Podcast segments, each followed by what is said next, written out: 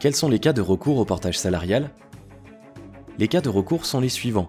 Pour une prestation ponctuelle d'une durée inférieure ou égale à 3 ans nécessitant une expertise dont l'entreprise cliente ne dispose pas en interne, ou pour l'exécution d'une tâche occasionnelle d'une durée inférieure ou égale à 3 ans ne relevant pas de son activité normale et permanente. Quelles activités peuvent être réalisées? Le portage salarial est exclusivement destiné aux personnes réalisant des prestations de services auprès d'entreprises. Voici quelques exemples de missions d'expertise ou d'ingénierie possibles. 1. Mission de conseil. 2. Conduite de projet. 3. Ingénieur. 4. Politique commerciale. 5. Communication.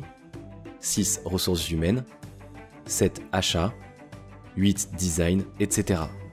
Bref, toutes les professions intellectuelles exercées exclusivement auprès d'entreprises. Toutefois, quelques exceptions existent par rapport à certains métiers.